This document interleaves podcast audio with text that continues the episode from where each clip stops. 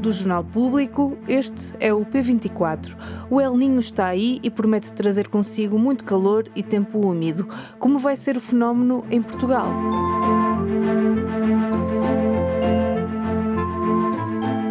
O regresso do fenómeno climático El Niño está a preocupar meteorologistas. O fenómeno é recorrente, acontece irregularmente em intervalos de 2 a 7 anos, mas com as alterações climáticas está a tornar-se mais imprevisível do que o habitual. So, because we're effectively in uncharted territory in terms of the amount of greenhouse gases that are in the atmosphere, we we don't have the ability to really understand whether, because we're in this warmer, wetter world, this El Nino will be stronger than what we've seen in the past. Neste episódio vou falar com a Andréa Azevedo Soares, editora do Azul, sobre o que podemos esperar em termos climáticos nos próximos meses, particularmente em Portugal. Bem-vindos ao P24. Eu sou Inês Rocha. Andréia, bom dia. Uh, o fenómeno El Ninho já está aqui e promete trazer nos próximos meses mais calor e mais umidade. Sei que trazes novidades sobre o impacto em Portugal, mas antes de mais, o que é isso de El Ninho? Uh, olá Inês, uh, o El Ninho ele é um padrão climático, um sistema climático, se tu quiseres, e é o, o fator mais influente da variabilidade climática da Terra. Uh, o fenómeno começou a ser observado por pescadores do Peru, uma parte ali da costa da América do Sul, Peru, Equador. Um, e esses pescadores do Peru, eles começaram a notar que em determinados anos uh, os peixes uh, acabavam por uh, aparecer com menos, com menor abundância, não é? E isso estava associado ao sobreaquecimento das águas.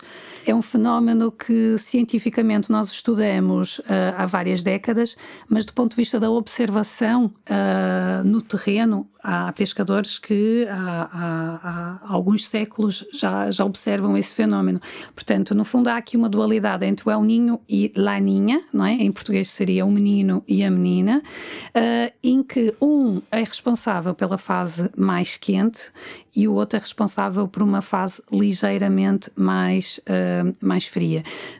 Um, essa, isso, quando nós falamos disso, nós estamos a falar sobretudo de, de temperaturas na superfície do mar e nós não podemos nos esquecer que uh, o oceano é, ele é um sistema único, né? nós às vezes pensamos no Oceano Atlântico, o nosso oceano, mas não existe o nosso oceano, existe o oceano do planeta.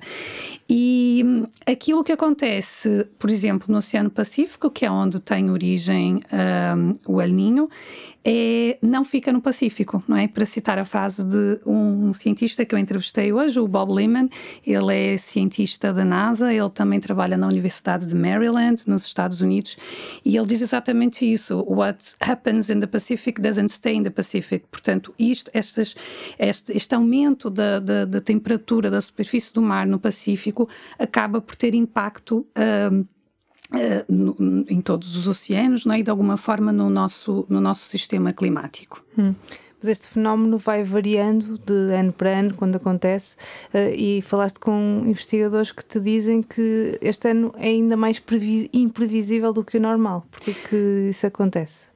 Isto acontece porque nós estamos, agora para citar uma outra uh, investigadora uh, com quem eu falei, a Samantha Burgess, ela é vice-diretora do Serviço de Alterações Climáticas do Programa Copérnico. Eu não sei se eu citei bem o sobrenome dela, espero que sim. E o Programa Copérnico é, é, é o programa europeu de, de, observação da Terra não é? e de acompanhamento de, de, das alterações climáticas, no caso desse sistema específico.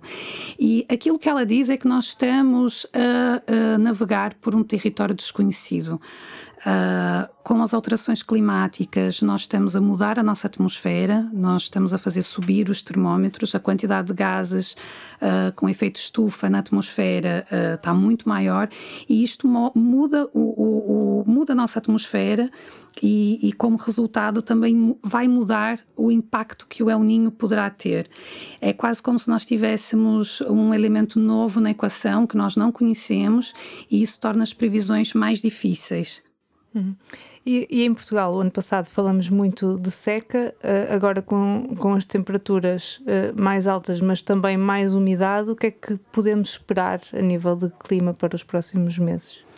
Então, uh, falei uh, com, com a Samantha uh, Burgess, essa, esta cientista especializada mais nos, na, na, parte marinha, e um, o que ela nos explicou, o que ela explicou ao público foi o seguinte: que este é o ninho, provavelmente de acordo com, com os modelos que, que eles dispõem, uh, vai trazer um tempo mais quente e mais úmido em Portugal. Quando nós falamos de úmido, estamos a falar de maior precipitação. Essa maior precipitação ela pode se traduzir de diferentes formas e, e, e é aí que está assim a, a, pergunta do milhão de dólares. Vamos ter aquilo que nós desejamos, que são chuvas uh, uh, mais regulares, mas com uma intensidade mais baixa, que permitem ao solo uh, uma absorção mais lenta e, e tornar os solos pronto menos secos, ou vai ser uma chuva daquelas assim que cai de repente do céu durante um período muito curto e que não permite ao solo ter tempo para para absorver a água. Essa água acaba por voltar para o mar, é? ou então uh, enxurradas, uh, inundações, que também são efeitos indesejáveis. Isso nós não sabemos dizer para já. Agora, aquilo que nós sabemos é Uh, as alterações climáticas, elas traduzem-se uh, no terreno por eventos uh, ou acontecimentos climáticos mais intensos e mais frequentes. Portanto, aquilo que nós podemos esperar é, em média, vamos ter mais eventos fortes e intensos e, e, menos eventos como aqueles que nós desejamos no, no que toca a precipitação, que são mais suaves uh, e, e, que se, e, que perduram no tempo, não é? que dão tempo para, para, para o território, para o solo absorver a água. E, portanto, nesse sentido, o, o, as alterações climáticas, elas. Um, ehm, não, não constituem um terreno muito auspicioso para a chegada do El Ninho, digamos assim. Ou seja, em vez de seca, poderemos ter inundações. É uma possibilidade, não é? Isso, isso é uma das coisas que sempre que nós falamos com os cientistas climáticos, eles frisam muito. Uh, os modelos climáticos, eles se baseiam em séries de dados de mais de 30 anos. É, então, aquilo que nós fazemos é, de alguma forma, tentar olhar no retrovisor do, do, do, do, do tempo e tentar... É, ver como é que uh, uh, quais foram os, os, os, extremos absolutos, como é que, como é que o, o, clima se comportou ao longo de três décadas ou mais.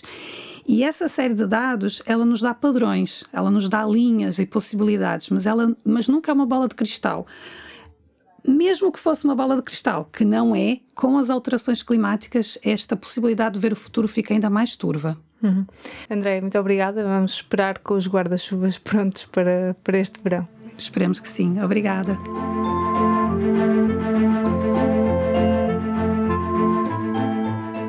André Azevedo Soares, a editora do Azul, a secção do público sobre ambiente, crise climática e sustentabilidade. Esta quarta-feira, em destaque no público, Portugal não tem medicamentos comparticipados para deixar de fumar. Uma embalagem custa mais de 70 euros e a espera por uma consulta de apoio à cessação tabágica nos hospitais públicos pode chegar a um ano. Leia o artigo na edição impressa ou em público.pt. A edição foi feita por mim, Inês Rocha. A música do genérico é da Ana Marcos Maia. Tenham um bom dia e até amanhã.